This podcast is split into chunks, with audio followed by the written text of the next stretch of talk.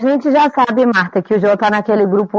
Quando ela sai, eu boto a calcinha do Facebook. eu criei esse grupo. Cara, a gente tava rindo muito dessa porra no grupo que a gente tem. Antes de comprar calcinha, que o cara falou: Ah, o que, que eu compro pra minha mina? Comprar calcinha. Bom que você usa. Ele, aí a galera começou a falar: Sua calcinha não. Nossa, calcinha. é isso, gente. Lança. Use a calcinha de sua mina, seja da hora com sua mina. não ligue mais. É isso é que é ser velho. É você não se importar. Gente, mas tem mesmo essa, essa, essa, nova parada de, de usar calcinha da mina. Não tô, tu não usa não, não B? Pô, desculpa, não? gente, eu sou muito cringe. é, mas Augusto na geração Z, vocês vão ter que chegar no meio termo aí, rapaz. Exato, é, né, cara?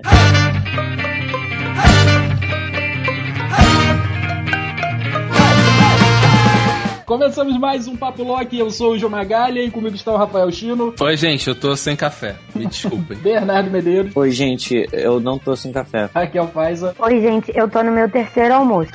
e Marta Ponto. Pensando em fazer um café. E no programa de hoje nós vamos falar sobre os millennials e como foi crescendo nos anos 90 ali, no início dos anos 2000, aquela época em que a gente estava saindo de uma terra sem lei para adentrar em outra que era a chegada da internet aí para todo mundo. Eu tô chocado, né? A gente só terceirizou o que era sem lei na TV pra internet. Olha que Exato. Tô só aquele é... meme, parece que piorou.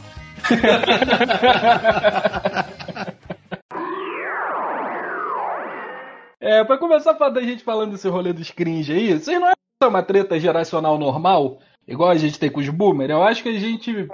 A, a, gente pistolou demais com esse negócio dos cringe aí, eu acho que é normal, cara. Não, não, não. Eles querem trazer de volta a calça cintura baixa, isso aí é inadmissível. não. Esse é um ponto importante. O ponto dois é que os, os jovens que valem a pena acham isso cagado. Ponto três, eu não tenho nenhum problema com os boomers, não. Não que eu saiba, Pô. pelo menos. Eu, eu também não tenho. E olha, eu acho os boomers muito mais maneiro, porque esse negócio de dancinha no TikTok, cara, é muito ridículo. Não, porque assim. Os, boom, os, boomers são os reaças, são os tiozão reaças, os boomers. Mas eles vão morrer já já. Os boomers são os reaças, tem os de esquerda também, pô. Tem, mas a maioria é reaça, igual a gente é tudo cringe. Tem galera da nossa geração que não é cringe, mas a maioria é. É, eu não sou Todo mundo é cringe, Raquel.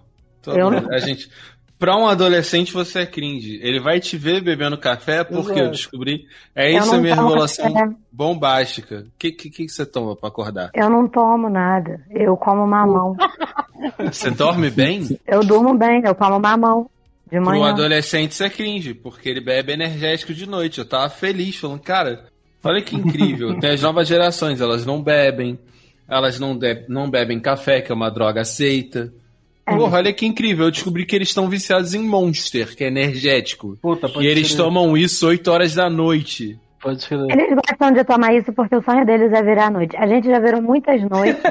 Caralho, velho. Tipo, esse tipo de prática eu tenho que zoar. Quer fazer coisa ridícula? Faça. É a idade de fazer coisa ridícula. Porque quando você é velho, tudo que você tem que fazer é fazer coisa ridícula e não sentir vergonha disso, porque você já paga suas contas. Exato. Eu vi uma explicação para cringe muito, muito, boa, que é, é cringe, o, a menina chega e fala, pai, você é muito cringe. Aí ele, eu sei. Aí a menina fala assim, como assim você sabe que é cringe? Aí ele chega e fala assim: cringe é quem paga as contas dos não cringe. pra mim faz todo sentido, né? Pra mim faz todo sentido também, porque todo mundo de 23 anos no Tinder que eu encontro não tem um emprego.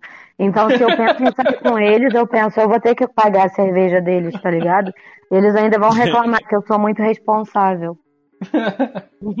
Mas olha só, eu tenho que concordar com esse papo aí, com três paradas que os cringe, que os cringe, que a geração Z falou que era cringe. Porque teve uma fase aí da internet em que a galera falava de café, boleto e litrão, que é tipo o rolê dos vikings, tá ligado? Saturou o bagulho. Nossa, velho. Eu vi alguém falando de tipo litrão e boleto, dava, dava, uma, dava uma crinjada assim, meu irmão. Tu ficava, dava aquele tipo, hum, caralho, ainda nisso, parceiro. Não supera aí, velho. Eu fico surpreso de não terem levantado a questão da brusinha. Porque teve um momento que tudo era brusinha. Ai. É verdade.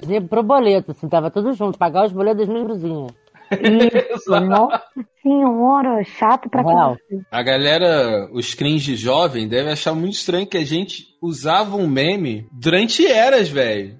A gente demorou a largar um Jeremias. A gente demorou a largar a carinha. Eles não, eles produzem um meme, cinco segundos depois o meme já é cringe. Já é cringe. a gente não. Porra, a gente tirava tudo, velho. A massificação do meme, né? Tá massificando muito rápido. Na época da minha mãe, o CD do Michael Jackson ficou nas, nos primeiros lugares das paradas por anos, entendeu? Hoje em dia a música é por semana, tem, tem rolê que é por dia. Eu nem sei quem é essa tal de Olivia Rodrigo aí, essa criança aí que apareceu. Quem? É uma menina, uma menina que fez um disco chamado Azeda, sei lá, Sua. E todo mundo ama ela, mas ela é a cara da Dua Lipa. E pra mim, Dua Lipa também é outra pessoa jovem dessas aí. E para mim, nada disso faz sentido. Para mim, são todas a mesma pessoa reclamando de ex-namorado, fazendo isso porque a Taylor Swift fez no passado e ganhou dinheiro. E, e já cansaram dessa menina. É isso. Ela saiu, surgiu aí semana passada e todo mundo já tá cansado dela já. A Dua Lipa não é brasileira, né? Não. A Dua Lipa é inglesa, cara. Que eu sempre leio do Arthur Lipa. É, que é muito piada de velho. Eu sempre acho que ela é brasileira que ela canta MPB, tá ligado? Eu acho que ela canta, sei lá, tipo, participação com a Vitória, alguma coisa desse tipo. Cara, eu tô curtindo. Eu tinha certeza que ela era, sei lá, irmã da Duda Beat. Porra, sabe? obrigado, Marco. ah, caralho. Ó, pra separar o, as gerações aqui politicamente, que eu tava, que era o que eu tava falando, os boomer, quando a gente se refere aos boomer, é a galera mais reaça, geralmente a nossa geração é uma galerinha já mais ali de esquerda. E, o, e sendo assim, a, a, a geração Z, na verdade, eles são os isentões, né? Eles, são a galera do nem esquerda nem direita, fora todo mundo, ai, política é um saco, pra que ficar botando política, política em tudo? É isso que é a ah, geração mas a gente Z, era. Não, mas aí eu tenho que discordar. Porque a gente era assim também. É, pois a é. A gente então. inventou isso. A gente patenteou esse negócio de não pode discutir. Ai, não pode falar de política. É só tu ver que tem um monte de nerd velho aí, aí, na nossa cidade que fala isso. Patenteou essa porra foram nossos pais. É, então, pai, os boomer. Política, futebol e nem e religião. E não discute. E aí tá aí essa. essa Porque senão estraga a amizade. É, isso aí, a, é. geração Não sabiam Z... eles que era melhor. É. Hoje em dia tá estragando família isso. É verdade. Eu acho que a, a geração Z é a geração sem esperança e que sabe muito bem mexer no celular, mas não sabe mexer no cassete. Eu acho que a geração Z não é sem esperança, não. Acho que a geração Z, eles só não se importam mesmo. Eles acham que política é cringe, de repente, saca? É a geração nilista. É. A galera, a galera, a galera da tela, total. Não sabe fazer porra nenhuma, não pensa, tem pensamento crítico. Ali, absorvendo um monte de coisa. Parece uma gelatina que absorve coisas. Exato. Geração gelatina. Geração G. Tem que to... Pô, perfeito. Tem aí fica tomando essa porra desse monstro aí pra aguentar virar jogando alguma coisa. Nós, que seríamos os pais deles. Está todo mundo ocupado. Olha só, a geração Z é aquela galerinha que a gente chamava de elite do quartier. Aquela molecadinha meio indie que bebia drink. Todo mundo com a mesma carinha da Billie Eilish. Cara, eles já são millennials, velho. Você não tem noção disso. É, essa galera era tipo 91, 92 por aí com essa galera. Não, essa galera ainda é millennial, velho. Não, eu tô ligado que eles não são millennials. O B andava com essa galera que ficava revirando os olhos. O B, o B era o rei, o B era o rei dessa geração. Ah, meu Deus. Eu já fui o rei de todas essas galeras escrotas pra já, você, né? Tipo, já, tu era, cara. O B era o rei da elite do quartier. É que ele era humilde Cara, e falava com todo mundo. Gente... O B era um rei diplomático, jo, ele falava com jo, todos a gente, Jo, a gente, a, gente, a gente zoava eles, cara, quando, quando eles eram mais novos, cara. Eu comecei a andar com eles quando eles começaram a fazer 18. Eu, eu sinto que, bizarramente, a geração atual, uma coisa que eu acho da hora, tá ficando me menos escroto em certos aspectos. Tá. Tipo qual? Cara, tipo, tipo homofobia. A gente era homofóbico pra caralho. É, ah, é. verdade. É. Cara, homofóbico ou não, a galera que, que gostava de usar calcinha usava, tá ligado? A única diferença hoje em dia é que a pessoa usa e posta na internet que tá usando. Isso. Porque quem gostava usava também, cara. Usava, mas tinha toda, toda uma opressão. Todo um medo de ser descoberto. Todo um medo de abaixar para pegar o cigarro que caiu no chão e ser visto com a calcinha. Cara, eu já vi tanto filme da, da, das antigas, cara. É engraçado que o cara se abaixa e, e e paga calcinha, tá ligado? Tanto É, então, filme. é. Mas não é pra ser engraçado, B. É essa que é a parada, cara. Não é pra ser vai falar engraçado. aqui que cueca é muito mais confortável que calcinha em geral, porque Exato! ninguém tá vendo a bunda dos homens. Mas calcinha é mais E a nossa bonita. calcinha tem que ficar mostrando nossa bunda, fazer um formato e tal. Calcinha Não mais vale a chique. pena não, gente. Você, tá- você realmente se sinta muito confortável. Ou pra impressionar sua mina, pô. Tem lingerie masculina, né? Foi lançado há um tempo atrás. Ah, é? parada de lingerie masculina aí. Ah, eu lembro dessa porra. Eu gostei da lingerie masculina, é, eu compraria. Cara, o meu problema é que eu, de- eu não. Eu não acho renda essas coisas. Eu acho estranho, sei lá. É, eu também É, acho também. Eu acho que é o tipo de coisa que a indústria pornô colocou na nossa mente. É roupa de renda. Eu acho roupa transparente da hora, tipo aquela que os tecidos aparecem nas coisas. Uhum. Isso eu acho mas renda em si me parece uma toalhinha, tá ligado? Tipo, você tá, sei lá. Então, tem umas rendas que são mais sucintas. Entendeu? Tem umas Ah. rendas que tem muita florzinha, muito. Sabe, aí fica muito assim, tipo, parece que eu sou uma tia mesmo. É, eu gosto de renda mais futurista, aquela que é tipo um octógono, sabe? Mas umas coisas que fogem da florzinha. Uhum. Da, da... Porque eu acho estranho, sacou? Tipo, porra, você tá querendo achar um negócio sexy. Mas tá achando a pessoa sexy, ela vestida de flor. Sei lá, flor não me lembra sexo. Flor me lembra beijinho. Não, me mas é lembra porque admirar o pôr do sol. isso depende de como seus pais te ensinaram de onde vêm os bebês. Se eles É. falaram que é da abelhinha e da florzinha, aí sempre que você vê uma flor, você vai ficar de pau duro automaticamente. Jô, eu era Credo. católico, não se falava sobre de onde vinham os bebês. Foi Deus que criou. Pode crer. Ah, veio da cegonha? Que cegonha o caralho? Cegonha tá na Bíblia. Cara, eu, eu, quando eu era criança, eu, na verdade eu acho que sempre foi muito aberto pra mim, tipo, a mulher fica grávida porque o, o, o homem e a mulher faz sexo. Eu não lembro nunca de ter tido essa, essa inocência de, de acreditar em umas paradas nada a ver. Eu acreditava. Da mesma forma que, que Papai Noel, essas paradas, eu, eu, eu, não, eu não, não acreditei em nenhum.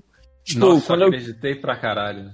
Cara, Eu Eu lembro, cara, que a única coisa assim que eu cheguei perto de acreditar, mas, cara, todo mundo já tinha falado que não existia Coelhinho das Páscoas, Papai Noel, nem nada, então, tipo, pra mim não fazia sentido nenhum, era o, a fada dos dentes. Mas eu fingia que eu acreditava pra continuar ganhando presente quando eu botava meu dente. Então eu fingia, tá ligado?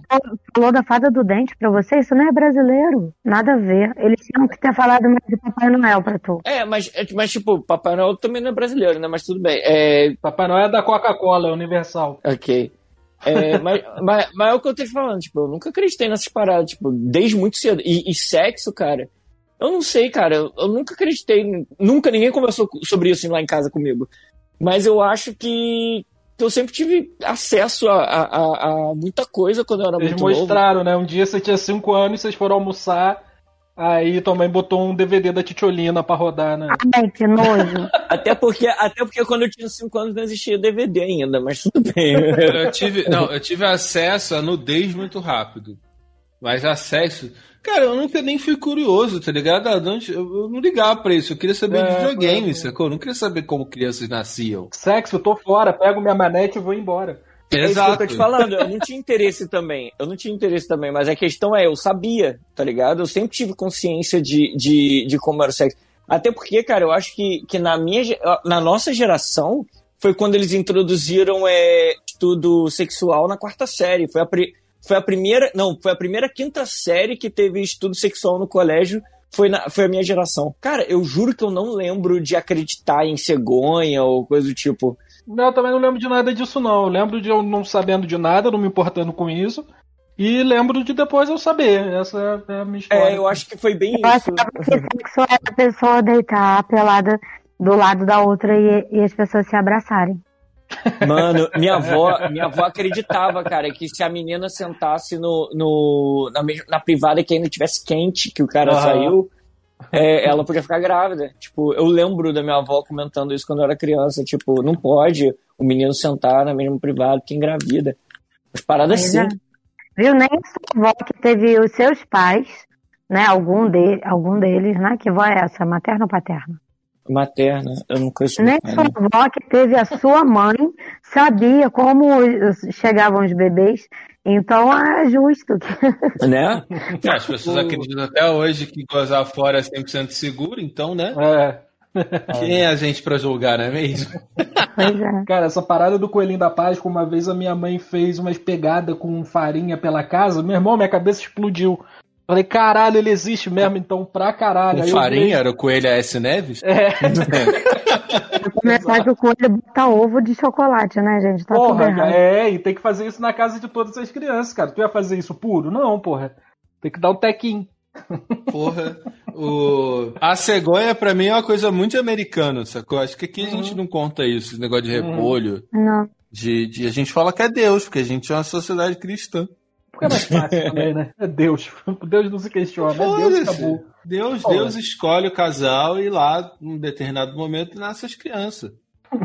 Eu tinha acesso à nudez muito rápido porque tinha um livro de. Tinha aquelas enciclopédias, que toda casa brasileira acho que teve alguma, e tinha enciclopédia de biologia. E eu lembro que eu achava, tipo, incrível, assim, tipo, nossa, pessoas nuas. Eu não sentia tesão, eu só achava engraçado, tipo, nossa, pessoas Não, mas porque era meio creepy, era um cara assim, meio peladão de frente, uma mina também, com a mão pra frente, assim, ó, parecia uma parada de culto meio esquisito, cara. Era, era meio estranho. O nome disso é posição anatômica, tá? então, é estranho. Era isso mesmo, era nessa Obrigado, posição mesmo, era bem, bem. Olha, agora, agora, a- agora eles não desenham a, a pepeca da mina, não. Eu não faço a menor ideia de quando que eu descobri isso. É, então, isso que a gente tá falando, a gente não teve essa, essa grande Acho- descoberta, a gente não sabia e um dia a gente sabia, foi assim. É. Eu, toma, eu tomava banho com meu pai desde criança, eu já devia, pra mim devia ser normal já, assim. Eu achava muito da hora. é, eu acho que eu sou, eu sou a pessoa que teve menos contato com as coisas, então, daqui, né?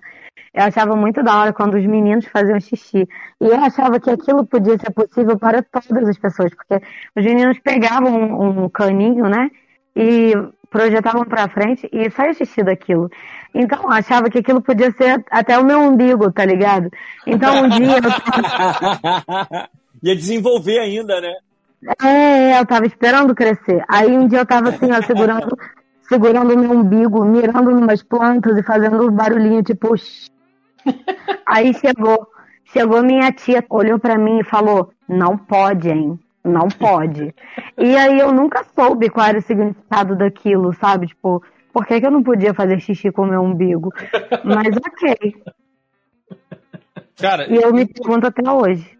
inclusive, a gente foi uma geração. Voltando ao negócio de geração, a gente foi uma geração que teve muito acesso a peitos desnudos, Uhum. mas não partes íntimas desnudos. Porque a gente tinha sabadão sertanejo, Sim. tinha propaganda na TV que às vezes passavam de peitinho. Banheira do Gugu no domingo, parceiro. Banheira do Hora do Gugu, de vez em quando escapava. é, Era a alegria do adolescente. É o que as pessoas encontram na internet hoje em dia. A gente tinha acesso na Sim. TV. Exato. É que não tinha classificação etária, né? Comercial de cigarro pra caralho, pra tu ser maneiro, tinha que. Se tu quisesse ser um cowboy, tu tinha que fumar um cigarro, cara. Só você fumar um cigarro que você automaticamente nascia um cavalo no meio das suas pernas e você ficava super irado.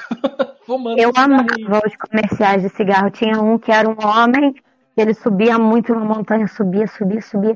Aí ele chegava lá em cima e fumava um cigarro. Não, o que, o que é um absurdo, né, cara? É, depois que eu me tornei fumante, Ninguém que fuma um cigarro vai subir uma Eu montanha. tentei e deu mó merda. subir uma montanha e fumar um cigarro é impossível. Eu tive que parar de fumar. E até hoje eu nunca subi uma montanha.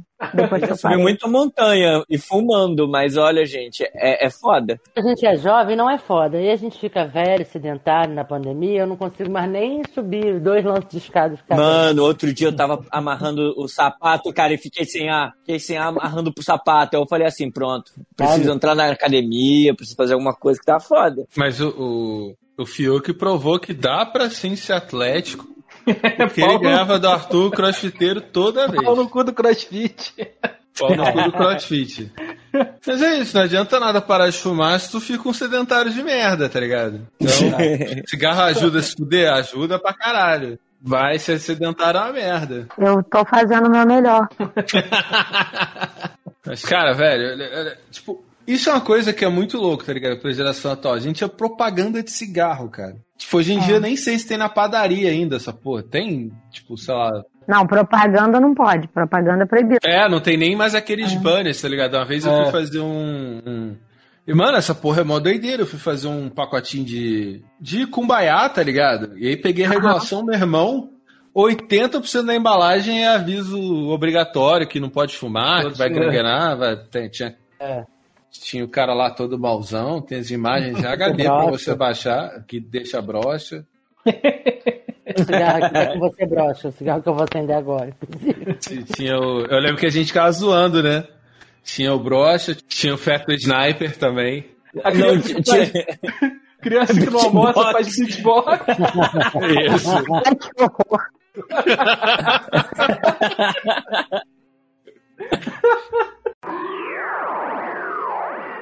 Pô, uma parada que tinha muito aí nessa época também era o rolê de consumo de propaganda pra criança, né?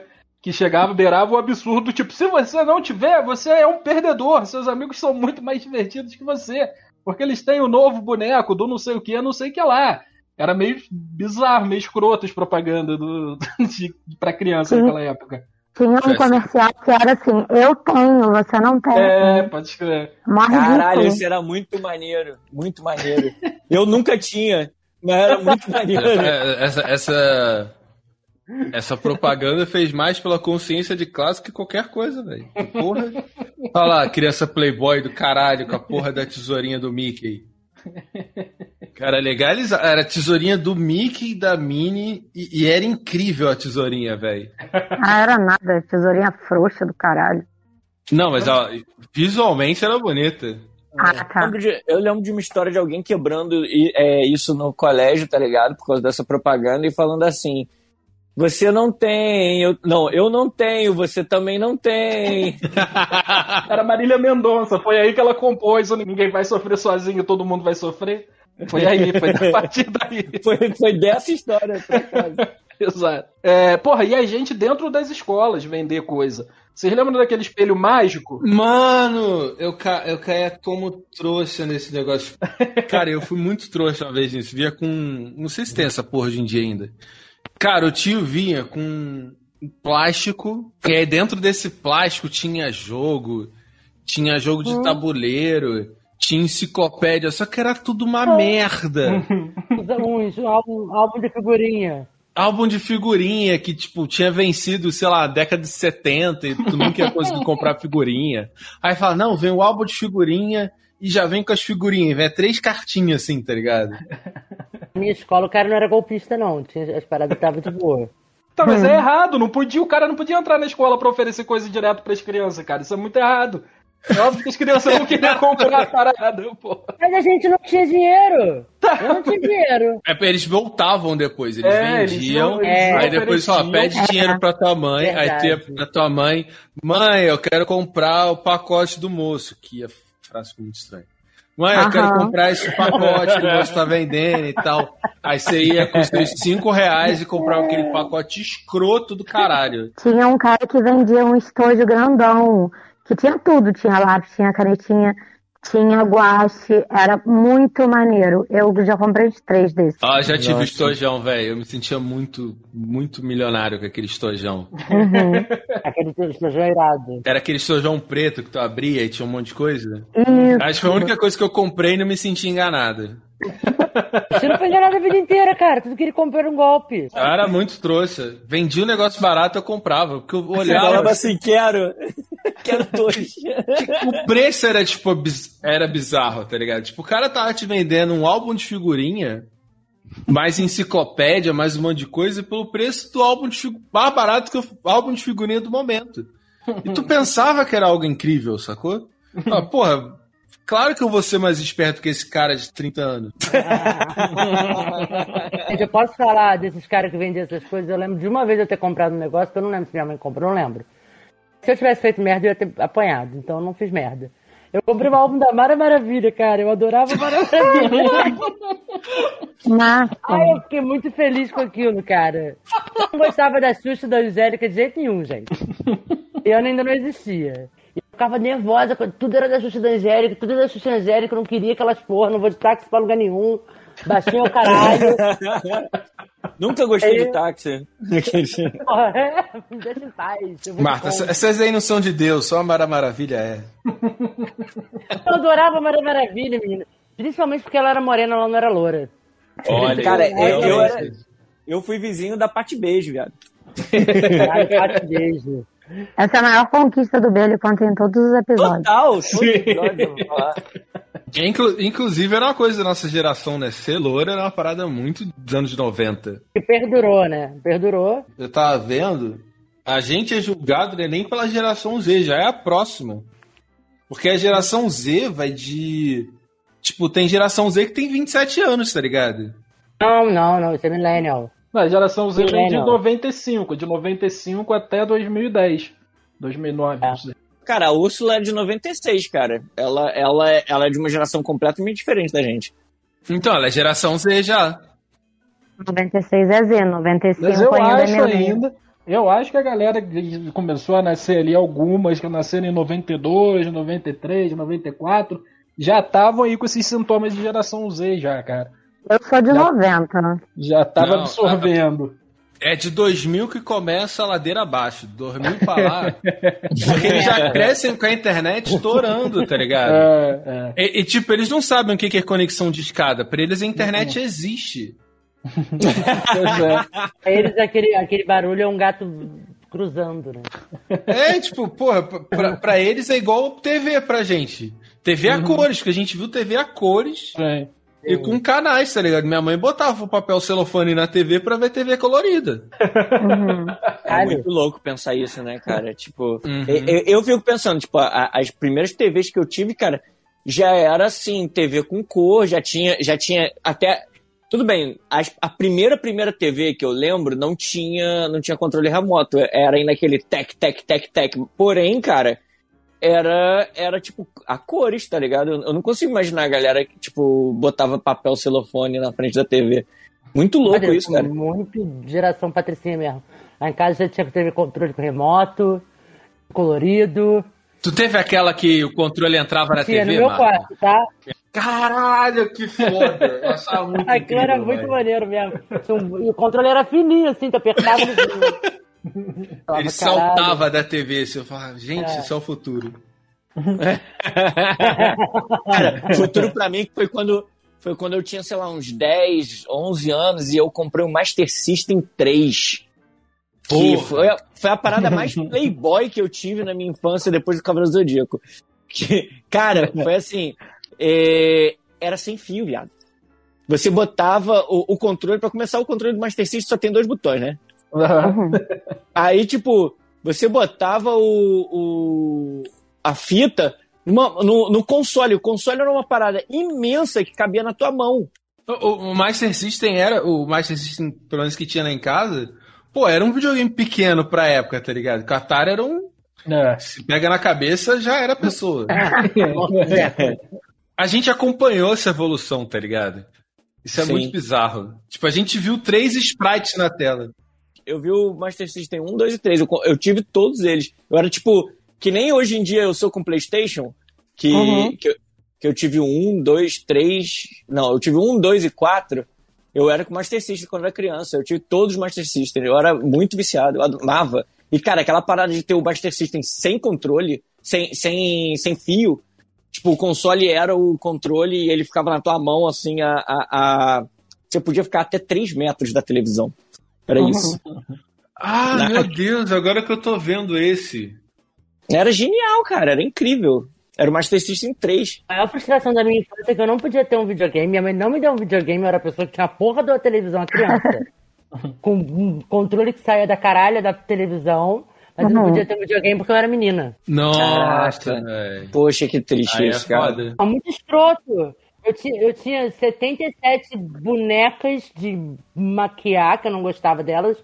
Aí eu fazia todo mundo virar punk, eu pintava o cabelo delas, cortava o cabelo de todo mundo, parava de brincar.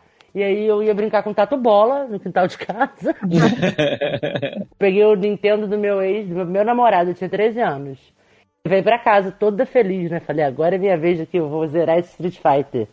A minha mãe mandou devolver que eu não podia ficar com coisas emprestadas em casa. Meu Ah, Deus! eu odiava essa parada da minha mãe. Minha mãe tinha isso também, Aham. cara. A Marta assim, mãe, trouxe uma faca, tá tudo bem. Mãe, trouxe a pistola, tá tudo bem. Mãe, trouxe o videogame, não aceito coisas emprestadas, volta. Não, minha mãe não aceitava nada emprestado mesmo, nada, nada. Minha, minha mãe tinha isso também. Uma caneta que era emprestada no estojo. Que é isso? Você não precisa ficar pegando as coisas dos outros, não. Tu tem as tuas coisas. Pra que, que tá pegando as coisas? Devolve amanhã.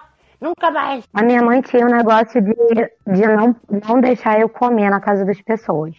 Então, assim, quando eu ia na casa das pessoas, ela falava assim: você não vai comer. É, aí e eu levava aquilo muito a ferro e fogo, né? Eu não sabia o porquê, mas eu sabia que eu não podia comer na casa dos outros. E aí um dia uma mulher me obrigou a comer. E aí eu cheguei em casa chorando, falando, mãe, a Josi me obrigou a comer um Danone. E aí minha mãe falou assim, minha filha, você pode comer. Você só não pode comer muito, senão as pessoas vão falar que você não tem comida em casa. Eu nunca comia nada na casa das pessoas, tá ligado? E tinha umas paradas que era foda, né? Tipo, naquela época a gente não tinha como checar a informação. Era a palavra dos nossos pais e a televisão. Era só de onde vinha. Só isso. Essa era a tipo nossa educação. Exato. E aí, pô, era isso. Tinha umas paradas que eles falavam e ponto. E era isso, parceiro. Tu levava pro resto da vida. Uma vez eu, eu porra, o, eu falo isso com a Marta de vez em quando. Eu achava que nhoque era uma comida que só comia no dia 29 de setembro. Sacou? Tipo comida de Natal, sacou? Porque era, era tipo isso. câmaras, tá ligado? Exato. Tipo, tem comida de Natal, tem a comida do dia 29 de setembro, que é nhoque. Você não pode comer em outro dia do ano. Sacou? Uhum. Não faz sentido. Mas uma parada, uma vez eu perguntei pro meu avô, tipo, vô, o que, que é arroz de bife? Ele falou, é arroz com bife. E eu descobri que não era arroz com bife, eu já tinha 18 anos de idade, cara. Caralho, mano, arroz bife, arroz com bife, mano, faz sentido. Porque o assim, velho ele não podia perder a autoridade, tinha que, ele tinha que saber responder. Em, em, sua defesa, em sua defesa, a primeira vez que eu fiz rosbife na minha vida, porque eu nunca comi, tinha comido rosbife foi aqui na Inglaterra. Eu aprendi a fazer rosbife aqui. Eu nunca tinha comido. Não, mas o, o, ponto que eu quero chegar com essa parada das informações que a gente tinha que só vinha dos pais e da televisão é que a gente vivia num medo muito grande, porque o além desses negócios que essas besteira que tinha essa geração dos nossos pais, que não pode pegar as coisas emprestado, não pode comer na casa dos outros, blá blá blá tinha um rolê muito. Era meio que tipo um, um resquício ainda do Satanic Panic. Que nem sempre era o Satanás, mas tinha muita coisa. Tipo, tinha a Kombi que sequestrava criança, tinha um palhaço que sequestrava criança. Aqui em Petrópolis tinha a cigana que sequestrava criança. Tinha, saca? Tinha tudo, tudo. Então você criança. Você, cachorro. você ia comprar pão, você ia desesperado, porque qualquer momento alguma coisa vai te sequestrar, tá ligado? Era bizarro, Gente, mano. Esse episódio tá me deprimindo muito, cara. Eu tinha muito medo da Kombi. Olha, eu vou te falar, se vocês tivessem conhecido minha mãe, vocês iam ficar muito surpresos com a pessoa que eu me tornei. Porque...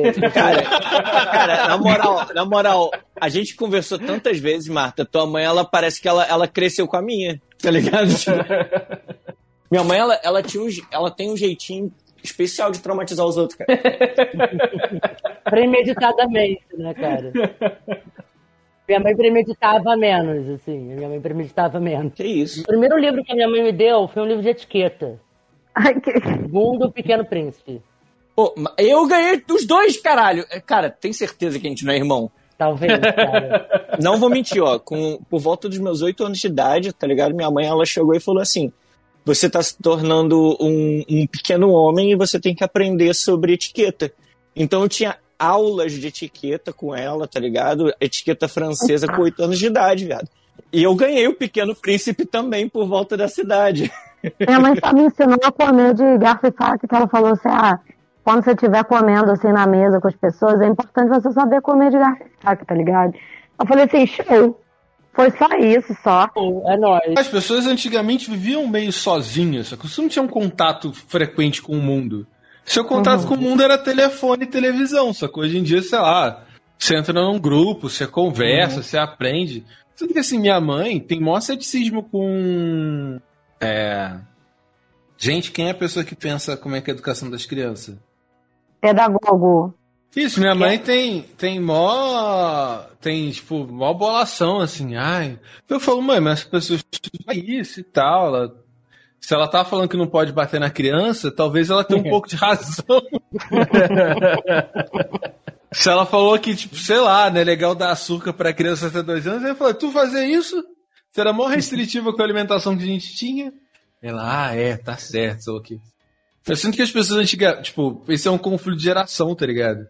Eu acho que hoje em dia, assim, tipo, se deixa muita coisa pra criança aprender a internet, mas antigamente, sei lá, as pessoas se viravam sozinhas, sacou? Tipo, não tinha grupo, não tinha com quem conversar. Cara, eu acho que além disso, um rolê que assim, eu tô com 35 anos. Uhum. Se eu tivesse nascido na época da minha mãe e não fosse mãe e não fosse casado, vivisse a vida que eu vivo, que é morando junto com o Jô, ia ser escorraçado da sociedade. Tinha sido uma devassa. Exatamente. E você não tinha exatamente a opção de não ser mãe. É. Até hoje é um pouco difícil. Você não... Quando é que você vai, vai ver um filhinho? E veririco? É como se fosse uma próxima etapa natural. Nossa, não, daí graças a Deus meu irmão já teve a filha e já falo com minha mãe. Não, meu irmão já teve, já, não precisa mais não. Tá Ai, bom, qualquer coisa é que tu é estéreo, que as pessoas vão ficar com dó de você. Eu acho que vocês estão jogando com as armas erradas, entendeu? Tipo, a pessoa vira, ai, quanto você vai ter? Você fala, poxa, já fiz muito tratamento Puta, e sou não monobola. consegui. É, não consegui ter filho. A pessoa vai vir pra você e vai sentir vergonha de ter te perguntado, tá ligado? Pessoas têm que ter vergonha de perguntar esse tipo de coisa. Tem que ter vergonha. Mas isso é uma parada, isso é uma parada do que o Chino tava falando, do que tem um lado bom da geração, né? Essas gerações aí que estão crescendo não tem isso, porque eles também não têm essa maluquice de tipo, ah, a gente tem que crescer e ter filho. Isso tá acabando. A- Acho que a nossa geração já não tem muito isso, né? Tem muita gente que tem, óbvio, mas a gente já tem. Aqui, por exemplo, somos cinco pessoas que não tem isso de ficar perguntando pros outros quando que vai ter o primeiro filho, quando que vai ter, Hum. quando que vai ser papai, quando que vai ser mamãe, tá ligado? Eu acho que a gente tá numa bolha. Eu acho que tá. Eu acho que a gente tá numa bolha. Eu acho que a nossa geração ainda herdou muita coisa da geração passada. Eu acho que a gente ainda carrega muita coisa, muitos. Muita galera da nossa geração ainda carrega e reproduz muito do que a minha mãe dizia, por exemplo, sacou? O meu Uhum. avô Sem dúvida. dizia. A galera ainda reproduz muito isso hoje. Eu vejo, eu acho que de repente essa negação dessa galera nova aí dizendo que a gente é cringe e odiando a gente de repente com mais força do que a gente odiava os boomers, de repente pode ser a salvação do mundo aí, cara. De repente, Muita né? contradição que a gente se liga agora que a gente não se ligava antes também. Sim, mas a gente também tinha, era o que eu falei, a gente tinha acesso ao que nossos pais falavam e a televisão. Sacou? Essa Então é era a verdade. difícil. Não tinha tanta internet também, não, é né? muito difícil você desapegar dessas de tradições e, e dessas paradas erradas de gerações passadas, quando toda a informação que você tem é a informação dessas gerações passadas, sacou? Essa geração nova que nasceu já tendo internet vendo hoje em dia como isso tudo é muito mais debatido, como isso é tudo muito mais está ali em alta, em pauta o tempo todo, elas são muito mais questionadoras sobre o que que uma mãe ou um pai conservador tá falando que é para ele, para criança fazer, do que a gente era na nossa época, sacou? Na nossa época, a gente, nossas, nossas mães falavam que a gente não é pra gente comer na casa dos outros, e a gente entendia que não era pra comer nada na casa dos outros. E acabou. falou. Não tinha, É. não tinha questionamento. Sacou? Não era. E e era Eu- isso, eu, porque eu a palavra. porque eu era um inferno. eu, eu tava nem aí, eu falava, pra quê? Minha mãe, ela fez uma coisa muito errada na vida dela pra minha criação. Desobedi- desobediente, ela me obrigou a ler muito cedo. E ela me dava Cara, eu tenho certeza, eu tenho certeza que tua mãe é minha mãe, cara. Porque, cara, minha mãe me mandava fazer resumo dos livros que eu lia também. Tua mãe fazia isso? Minha não? também. aham. Ah, vai se fuder, cara. É a mesma mãe, cara, com certeza. É, aí ela pegava, ela me dava um mês. Todo mês ela me dava um livro novo. Todo mês ela me dava um livro novo. E isso até velho, tá ligado? Depois de, de assim, 20 e poucos anos, eu ainda ganhava livro todo mês da minha mãe. Só que ela não podia pra eu fazer resumo mais. Teve um dia que eu- minha mãe me obrigava a ir na missa, né? Que ela não ia. Irado. E um dia eu cheguei, eu cheguei em casa, na missa, e o, o padre tinha falado um negócio temente a Deus, né? E ele falava aquilo toda porra de domingo. Eu não entendia o que, que era aquilo de temente a Deus, temente a Deus, temente a Deus. Aí sabe aqueles insights de criança que a cabeça faz bum? Tive um desse. Fui pra casa animadíssima. Falei, mãe, eu não vou mais na igreja, não. Ela falou, por quê? Eu falei, porque o padre tá falando pra eu ter medo de Deus. Ela falou, não. Não, que isso, minha filha? Eu falei, ué, mas não- Deus não é amor, eu tenho que ter medo de Deus, eu não vou mais nisso, não. Sabe o que? A gente Esse padre, muito. esse padre é do mal. Esse padre do mal. Nunca mais eu fui na igreja. Eu comecei a frequentar o kardecismo com uma outra amiga minha. Também deserdei. E assim eu fui me construindo um pequeno monstro. A minha mãe, ela teve sempre muito um negócio de não questionar muito os outros, sabe? Ela, ela ouvia e. Principalmente em trabalho, essas paradas. É tipo, você abaixa a cabeça e faz o que, que o patrão tá mandando, diferente do que é que ele esteja fazendo. Então ela meio que tinha essa parada de não questionar muito. A minha mãe, ela, ela, sempre passou muito isso de você tem que fazer, cumprir as regras da parada. E durante muito tempo eu vivi dessa forma. Tipo, eu tô em tal lugar que tem tal coisa. Tipo, hoje em dia eu acho um absurdo você não poder entrar numa boate de bermuda, sacou? Durante muito tempo eu achei que, tipo, não, ok, são as regras do lugar, então a gente tem que respeitar. Cara, na real, é essas paradas que eu tô falando, sacou? Que a gente, tipo, a gente, a nossa geração começou a se ligar a outra geração já está muito mais ligada. Tem muita contradição da nossa criação. Muita Eu acho que a nossa geração começou a se ligar muito tarde. Sacou? Por que, um que não pode entrar na boate de bermuda? Não tem motivo. É porque não pode. Tipo, é, é essas regras inúteis que a gente respeitava. Tipo, Quase ah, nada faz sentido do jeito que está. Tudo que do jeito que está basicamente causa sofrimento e opressão. Exatamente, mas o ponto é isso. Cara, eu acho que tudo muito começou a mudar quando começou os meios de de comunicação, sacou? Tipo no rádio, depois a televisão e agora a internet, cara. Porque era, é, de novo, batendo no mesmo ponto. A gente só seguia o que a nossa geração passada passava pra gente. E era a única fonte de informação que a gente tinha. Se alguém falasse, ah, sei lá, o charuto de Havana é plantado em cima do túmulo do Fidel. A gente acreditava, Exato. porque a gente não tinha como verdade. saber se era ou não, tá ligado? Exatamente. Igual a história dos gatos nos potes. Exatamente. É, exato. Porra, é isso, a gente acredita Sim. tudo que dizia. Eu acho que quando veio o rádio, os programas de rádio, e aí tinha ali algumas pessoas que iam falando contra isso que as gerações passadas falavam. Depois veio a televisão e agora veio a internet. Essas, as gerações foram conseguindo quebrar essas paradas aos poucos, sabe? Eu acho que essa uhum. geração, talvez não essa geração dessa geração Z, talvez ainda não, mas eu acho que daqui umas duas gerações isso vai estar tá bem desconstruídaço, assim mesmo, essas ideias super conservadoras ah, que a gente. Assim, óbvio, óbvio que ainda tem umas crianças aí idiota que ainda continua ouvindo e gostando dessas paradas super conservadoras que os pais passam aí. A gente vê um bando de adolescente em céu aí fazendo. Óbvio que a internet não é a grande salvadora. não, é, não é só merece, né? Tipo, é, tem, tem é. lado bom e tem lado ruim, tá ligado? Exato, é. Mas assim, eu acho que essa geração tá muito melhor do que a gente nesses pontos aí. De... Só que eles vão morrer cedo, porque eles só ficam na porra da tela. Não conseguem nem dar uma corridinha, andar de bicicleta, faz nada essas crianças. Tem que, tem que viver pra mudar o mundo, gente. Eu te falo, é, pô, tive a sorte de, de, de nascer numa família que tinha, tinha condições financeiras e minha. Eu tinha uma biblioteca em casa, tinha tudo.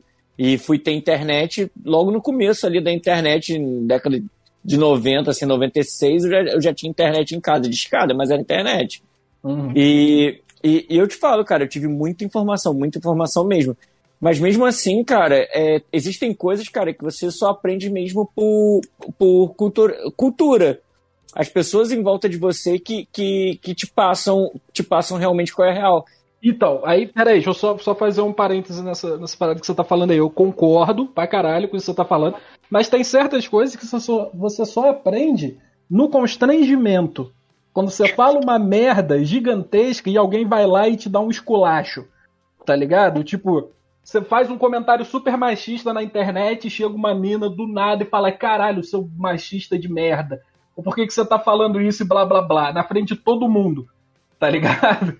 Eu acho que isso ajuda muito também o você se ligar numas paradas. Porque se você fica na tua bolha, por exemplo, a gente andando assim junto, né? A gente ficava nessa bolha de, de ficar zoando os moleques mais novos, a gente zoava as roupas deles que era diferente da nossa. Ah, tá com a calça da tua irmã. A gente era super machista, homofóbico. Super... Mas ele tava com a calça da irmã dele, tá ligado? Que, que ele usava a calça. Aqueles... Mas o era, comentário era, era, era machista, é, era é. machista, era, era escroto, homofóbico, etc. Assim. É, então. E aí, assim, talvez a gente não tivesse percebido isso sozinho se a gente continuasse andando junto só a gente nessa bolha, sacou? Alguém ouviu alguém acontecendo alguma parada com alguém. A gente, aí, ou a gente mesmo tomou um esculacho direto, ou a gente viu alguém tomando um esculacho perto da gente por estar sendo babaca, que fez a gente questionar os próprios as nossas atitudes, sacou? Então eu acho que a internet ajuda nesse ponto, que a gente vai lá na internet e fala uma merda e toma um esculacho, a vergonha, nada muda mais o ser humano do que a vergonha, seja pro bem ou pro mal. Mas nada muda mais o ser humano do que a vergonha. Bom, eu acho que, que pode ter um efeito contrário também, de tipo assim, é, dá-se o esculacho na pessoa, porque uhum. ela fez um comentário racista, homofóbico, ou, enfim, escroto pra caralho. E aí essa pessoa vai parar de falar perto da gente.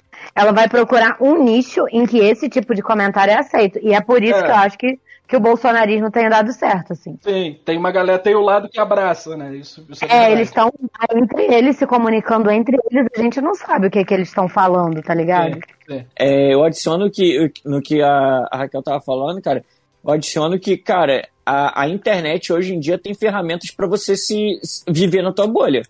Sim. Então, tipo, até mesmo o, o todo o, o, jeito que a internet funciona é para que você consuma o que você gosta de consumir. Uhum. Quanto mais você consome uma sim. coisa, mais você vai receber dela. Então, tipo, sim, se, você, se você curte é, é, Lula, ladrão roubou meu coração, cara, só vai aparecer parada de, de esquerda para você.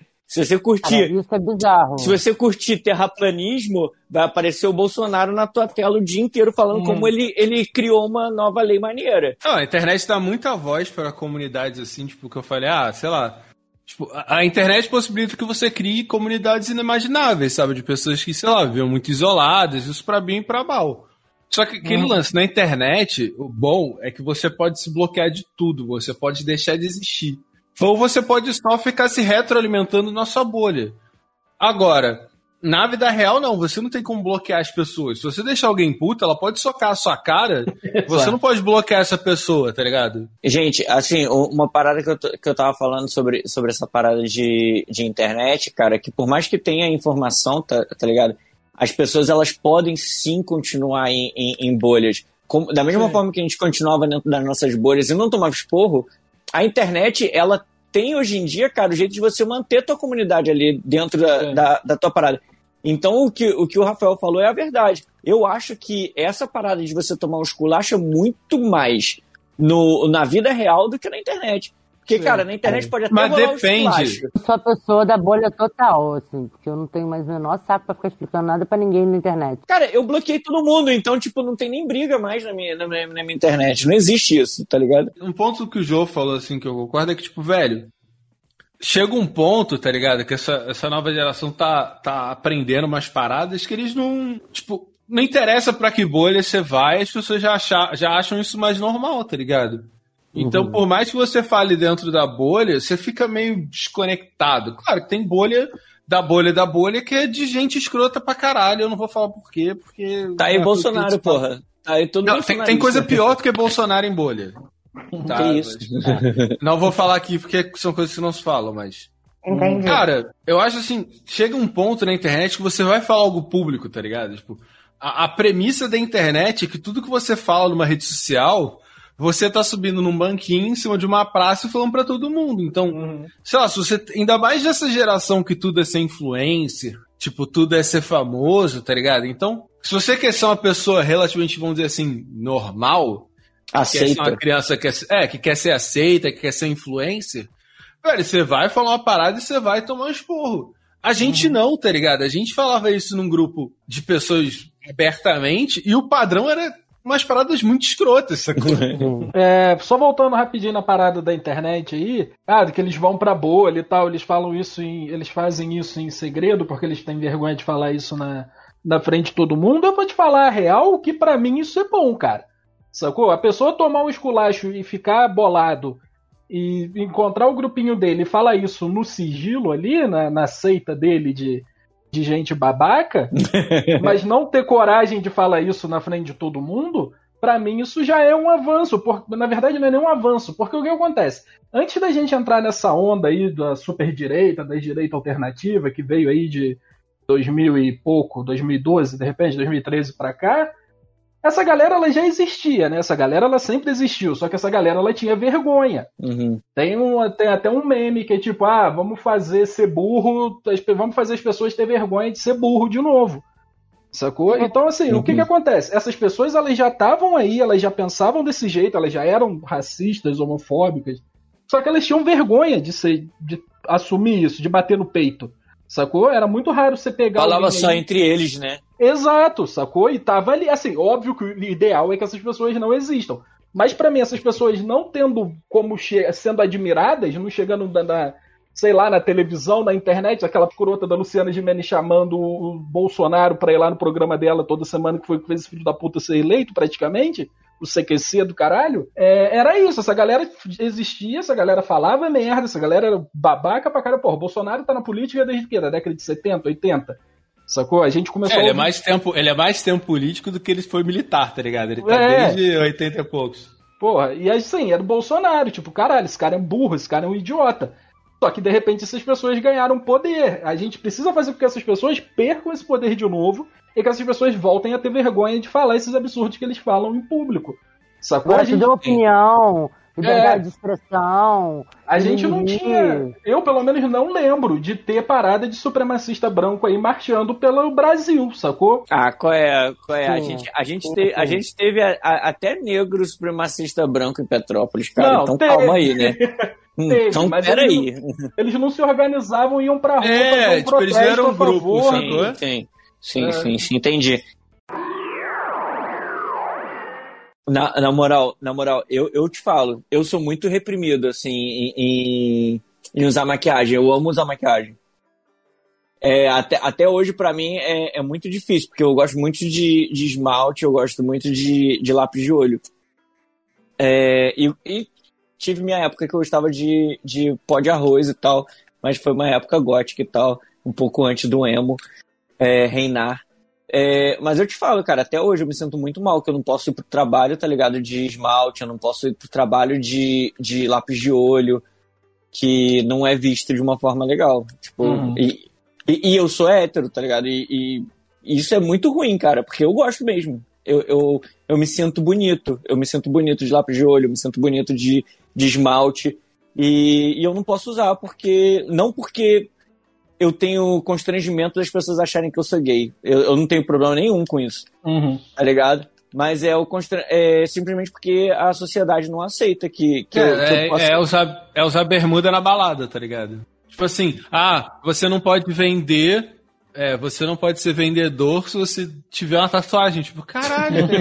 Exato. Tem a manga do meu braço fechado, porque. Fechada, no caso, porque eu tinha medo de me formar e não conseguir cliente, cara. Eu também. É. Vou fechar, porque eu já, já eu consegui ficar de boa com isso, mas eu não eu, eu tinha muita bolação. Em casa também eu sempre ouvi que gente tatuada era um problema, um perigo, meu Deus. Era, ban era bandido ou era marinheiro? Pô, a gente era reprimidaço, né, cara? Essas paradas todas que a gente já tá falando aqui, a gente era reprimidaço, a gente meio que não podia fazer nada, né? Era uma cagação Cara, de regra. Louca, isso que era né? os anos 90. Foram catequizados no ponto de ônibus? Quantas vezes? Ah, vai. Ah, eu já fui no quartier várias vezes também. Puta que pariu. É. Eu convenço que eu sou que eu sou crente. Muitas vezes as pessoas não me catequizam porque elas olham para mim e falam: "Com certeza eu não preciso catequizar essa galera". A Raquel é quem catequizava os outros. Ah, era. A galera vivia, vivia me parando ali no profissional ou no Marquês pra falar a palavra de Jesus pra mim. Nossa, velho. Brother. Aí eu comecei a responder, eu, tô, eu já aceitei. Só já. crismado, cuzão. Aí eu, falei, é, exatamente, eu comecei a responder as paradas assim. Eu já tinha feito primeira comunhão, eu falei, ah, já aceitei Jesus sim. Aí a pessoa ficava com raiva de mim, que eu não podia aceitar Jesus do jeito que eu era. Não pode parecer como você tá parecendo, Aceitou garoto. errado, né? Aceitou errado. Uma última coisa que eu ia falar que eu acho que essa geração não vai ter que são essas pessoas tipo eu que herdaram o nick do Mirk e usam como nome normal, que são pessoas idiotas como eu. Hoje em dia as pessoas da internet, elas podem mudar seu nome a cada 5 segundos no Twitter. Sim.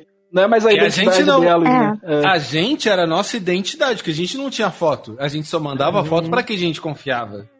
Exato. O nosso rosto era o nude. Uhum. E aí você falava, ah, sou alto, moreno, que não se usava negro na época. Como né? você é? 1,77 de altura. É. a gente se descrevia. É. Cara, saudade wall, cara. Saudade wall pra caralho. Nossa, que saudade de namorar o Wanderson achando Só que era Roberto. Gente, vocês lembram, vocês lembram a galera que, que começou a, a ser timo, tipo timinho no, no, no, no na wall? Não, e aí cara. vocês pegavam. Nossa, é, cara, não. Existia gangue da wall, tá ligado? Gangue, gangue mesmo. tá ligado? Aí, aí você sabia. pegava e fazia parte da gangue, e aí se você não gostava de alguém que tava no bate-papo, vocês pegavam e começavam a trollar a pessoa, a pessoa que cá, e ah, embora. Tá ligado, tá ligado nisso. Ligava muito com um cara que chamava Vômito do Diabo. Eles ficavam tretando na sala de Petrópolis. Eu entrava no. Eu entrava no bate-papo da Rádio Cidade. Que eu era muito rocker. Eu entrava na sala de Petrópolis mesmo. Depois eu. No Mirk eu virei Polisa. Bate-papo da UOL nunca contarei meu nick porque é vergonhoso e eu não quero. não sou obrigada. Vou explicar o que é o Mirk para os jovens que não escutam. Por favor. Vou explicar. Como é, que, como é que funcionava o Mirk? Você baixava um programa e lá nesse programa você entrava Ah. num servidor. E nesse servidor você entrava em canais, que era Compuland, Brasil, Petrópolis. Tanto que uma vez eu entrei no Brasil pra criar uma menina mentindo que eu era amigo do- dos meninos do B5. E, Caralho, mano. e aí. É, esse é o literal gozar com o pau dos outros, né, cara? é, não, total, total. É, E aí, cara, você tinha esses canais que eram onde, tipo, esses canais ficava de um lado as pessoas e tinha uma janela que era o geral, que é onde todo mundo conversava. Aí você tava com. Cara, o Mirk lembra muito o Discord nesse papo de ter papo É geral. real. Eu tava pensando em tava com medo de falar merda. Era bem parecido. Exato. E aí, tipo, inclusive tinha hashtag. E você podia passar arquivo. Era, era mistura de conversa com torrent. E aí você tinha esse nickzinho e você Hum. via lá o nickzinho interessante e trocava ideia. E isso sim parecia um pouco chat da UOL. E aí você conseguia mandar sua foto pra pessoa, mandar uma música pra crush. Assim começava o catfish. Exato. O Mirk deve ter gerado muito catfish. Pô, eu caí num catfish escrotaço. Fiquei meses conversando com o cara. Meses. E aí, quando eu fui ver, não era a pessoa, sacou? Não era a pessoa. Outra pessoa. E ele foi me encontrar. Ele foi me encontrar. Era outra pessoa.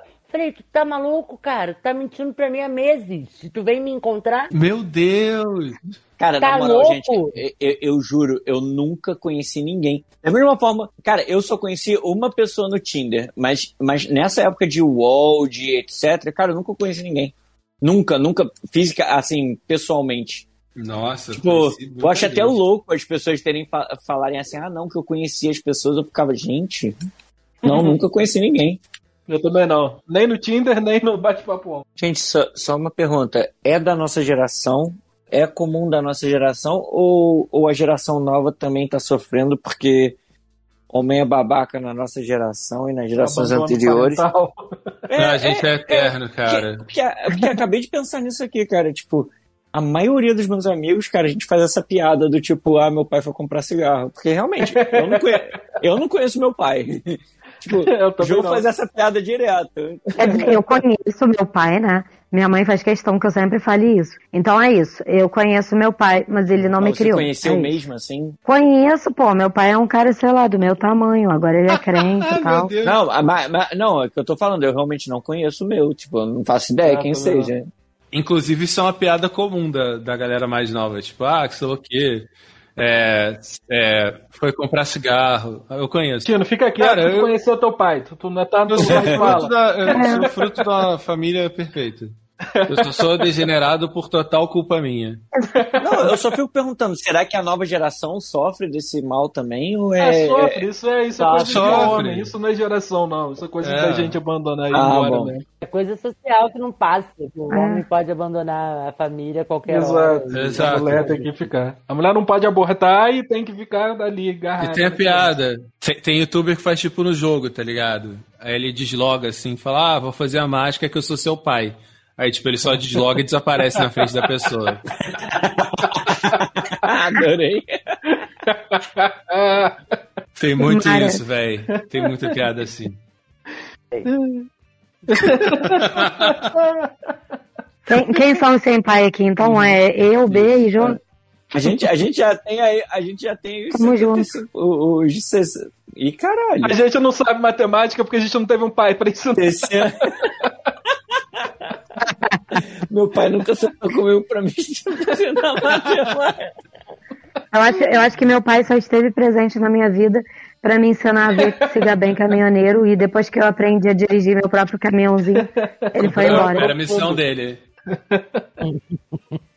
É, Pronto, consegui fazer o cálculo. 60% de nós. O meu pai voltou pra passar um cheque sem fundo pra minha mãe e aí ele foi embora de vez.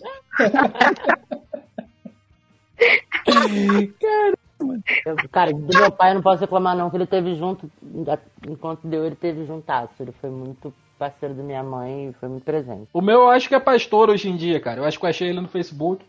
Aí eu mandei uma mensagem pra ele ele me bloqueou. Então eu contei quase 100% de certeza que é ele. Então é muito certo pastor. Inclusive, Chino, você tava aí falando que não dá pra bloquear uma pessoa na vida real? Seja homem, engravide uma mulher, meu amor. Retiro o que eu disse, tá totalmente certo. Jô é filho do Valdemiro. Valdemiro. Imagina. Pô, um cara altão que é pastor. Altão negro pastor. É o Valdemiro todinho. Eu não suporto mais. Eu tô no limite. Mas se fosse, se fosse o Valdemiro, ele ia ter jogado uma praga na minha mãe já há mais tempo, igual ele jogou no, no Marcelo Rezende. Caralho, velho. Filha da puta. Eu não suporto mais. Que doideira, Eu amo mano. esse áudio dele. Porra, eu nem sei o que dizer, cara. Eu tô me sentindo acolhida. A gente É. pode montar um podcast, eu, Raquel e o B, chamado Filhos do Boto.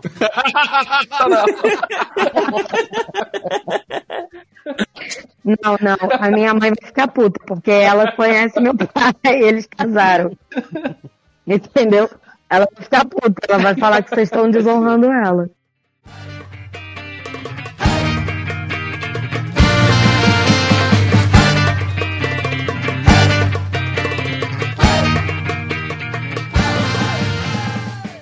Chegamos ao fim de mais um Papo Loki. Eu fui o João Magalha e comigo estiveram Rafael Chino, Tchau, gente. De repente, cringe, tamo aí. Bernardo Medeiros. Cara, eu não sei nem o que falar. De repente, Cringe foi muito bom. Foi muito bom. Dou os créditos, eu agradeço a. Quem falou isso foi a Vânia, eu achei genial, velho. Raquel Faiza Eu sou descolada, é, e é isso, aí, foda-se. e Marta Ponto. Eu, se eu tivesse um filho, eu não pagava mais os boletos dele. É isso, então muito obrigado por nos ouvirem. Um beijo, um abraço e até a próxima semana. Tchau.